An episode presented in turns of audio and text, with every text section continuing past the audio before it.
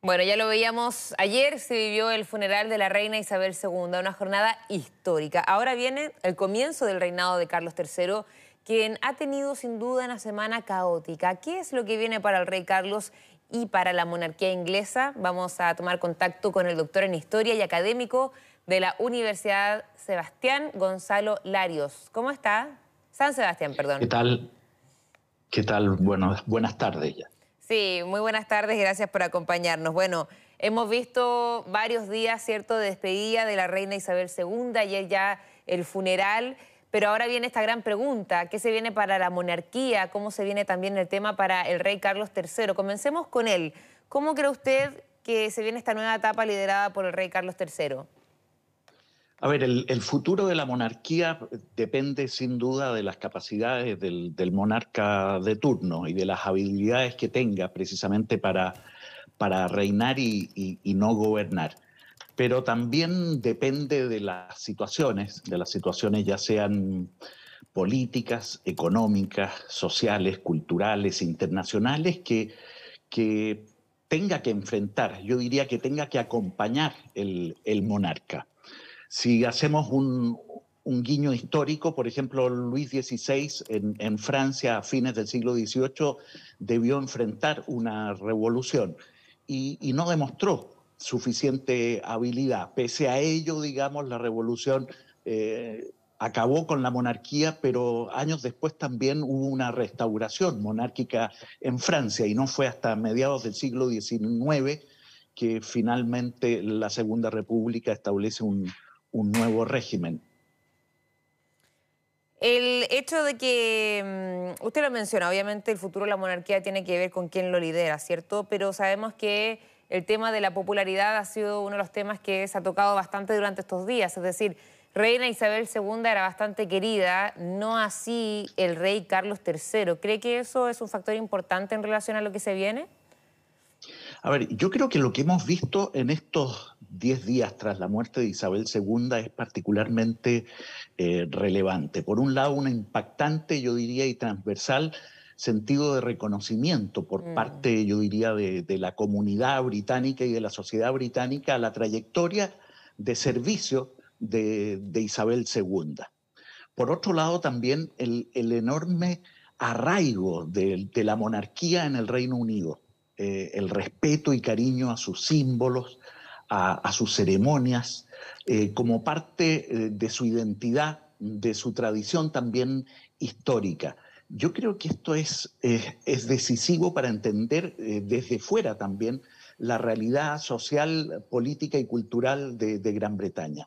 Y por otro lado, yo diría como tercer factor de lo que nos dejan estos 10 días es también la notable puesta en escena, yo diría la solemnidad, eh, profunda de, ceremonias con una pompa y circunstancia que, que dieron realce sin igual, eh, estableciendo también un lazo emotivo, histórico, tradicional, entre el pasado, el presente y, el futuro, en cada una de esas ceremonias. Mm. Sí, eh, eso ha llamado bastante la atención, sobre todo el comportamiento de la ciudadanía no solamente de los ingleses, ¿no? pero personas de todo el mundo que fueron ahí y vimos realmente una conducta ejemplar por parte de la ciudadanía que estuvo en silencio en los momentos que había que estarlo, con mucho orden además, no se lamentaron graves incidentes durante estos casi 10 días, ¿no? Eh, pero le repito un poco la pregunta porque Sabemos que el rey Carlos III ha tenido, me imagino, ¿no? una semana bien difícil con la muerte de, su madre, él tiene que asumir de manera instantánea, pero él también asume en un momento complejo donde al menos en las encuestas no tiene tanta popularidad como su madre, no así como su hijo, el príncipe William, que lo supera en el fondo. Entonces, ¿cree que el tema de la popularidad le podría jugar en contra o va a ser más difícil para él estar a cargo o liderando la monarquía, la corona más bien?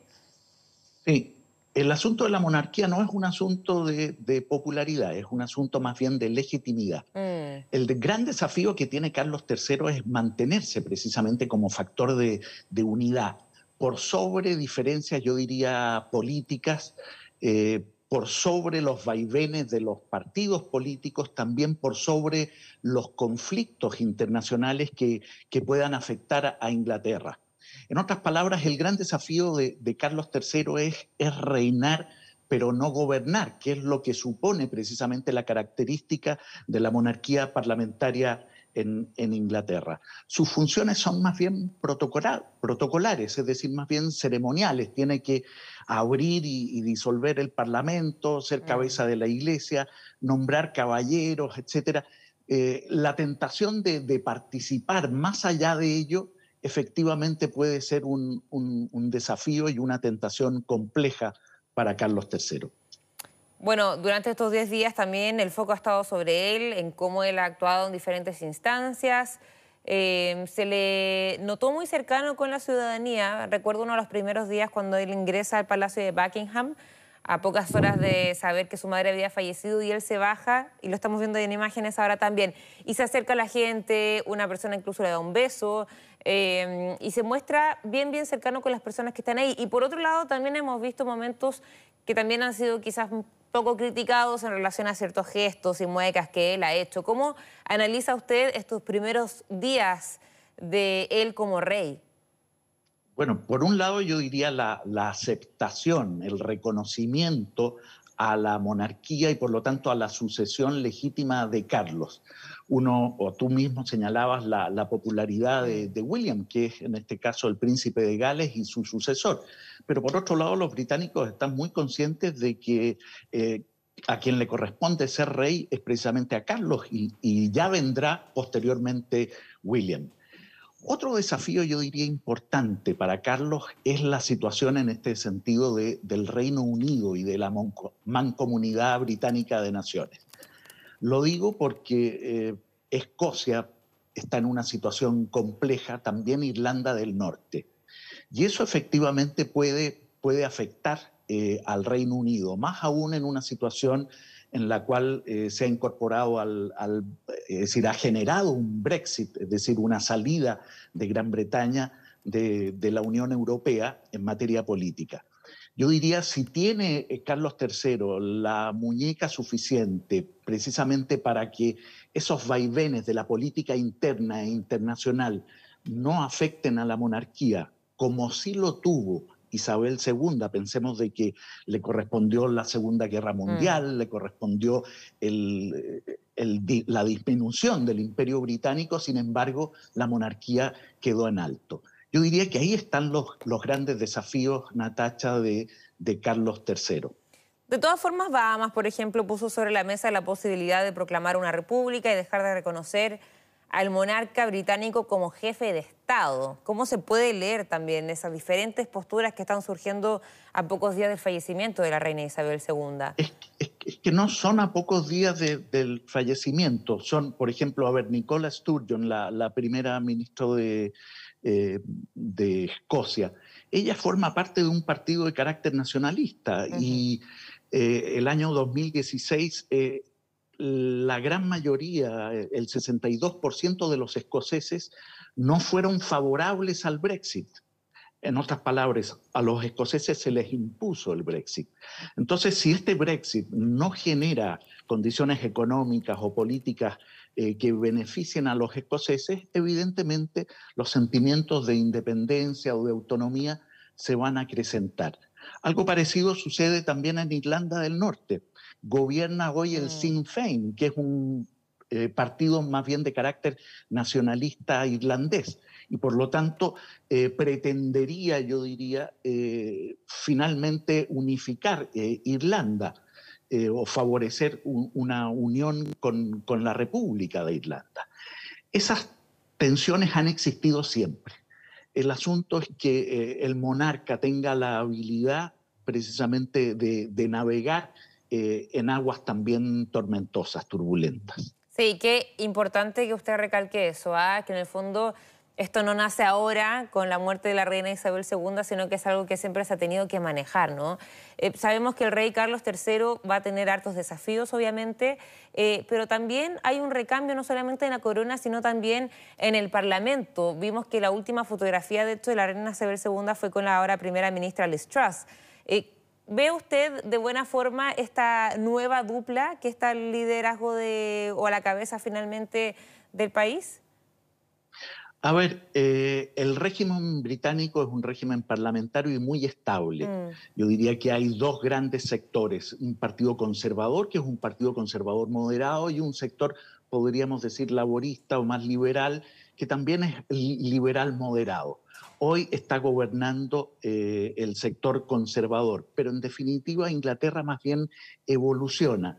Eh, el rey tiene que mantener precisamente esa condición de estar por encima de las facciones políticas y que los asuntos políticos no, eh, no afecten eh, a la monarquía, sino que el monarca esté precisamente como un factor de equilibrio y de unidad por sobre esas diferencias. ¿Pero es mejor esta figura con Liz Truss o con Boris Johnson, por ejemplo? Eh, no lo sabemos, vamos a verlo, vamos a verlo ahora. Mm. Yo diría que los dos son del mismo partido, y en general es un partido, por otro lado, eh, con tremendo arraigo monárquico, así que eh, no debería tener problemas en ese sentido. Sí, hay muchas cosas que están por verse aún. Yo le mencionaba que, claro, el rey Carlos III tiene hartos desafíos, obviamente, eh, pero también no sé si usted piensa que uno de los desafíos también quizás sea recomponer las relaciones dentro de la corona. Por ejemplo, la relación con el príncipe William, con el príncipe Harry, que sabemos que están un poco distantes. ¿Cree que ese también debería ser el rol del ahora rey? Por supuesto, el jefe de familia siempre tiene también una labor de carácter de, unidad, en este caso eh, puertas adentro mm. y, puertas adentro supone efectivamente mantener esa familia eh, sabiendo de que en toda familia hay problemas, sabiendo que hay eh, luces y sombras eh, en, toda actividad familiar. Pero el monarca es también la cabeza de una familia, en este caso una familia que tiene un una tremenda responsabilidad para Gran Bretaña y por lo tanto también tiene que llevar a cabo una labor de eh, unitiva. ¿Qué viene también ahora para el rey Carlos III? Porque sabemos que falta la coronación, ¿no? Que viendo la historia no es algo que se hace de la noche a la mañana. Cuando asumió la reina Isabel II tardó bastante, ¿no? Casi un año, si no me equivoco. ¿Qué, pasa, ¿Qué pasos faltan todavía para, o qué podríamos estar viendo en los próximos meses en relación al rey Carlos III? A ver, la coronación debiera darse se estima más bien en, primavera del hemisferio norte y por lo tanto van a pasar eh, algunos meses. Eh, debiera ser otra manifestación también de, unidad, de consolidación, de, signos y de significación histórica eh, en donde el pueblo precisamente británico demuestre también su sentido de tradición y, de respeto por, por, instituciones, en este caso milenarias, como la monarquía, que, que en definitiva fue históricamente la que ha construido esas, esos estados-naciones en, en, Francia, en España o en, o en, Inglaterra, con vaivenes efectivamente distintos. Pero es algo entonces que podría demorar.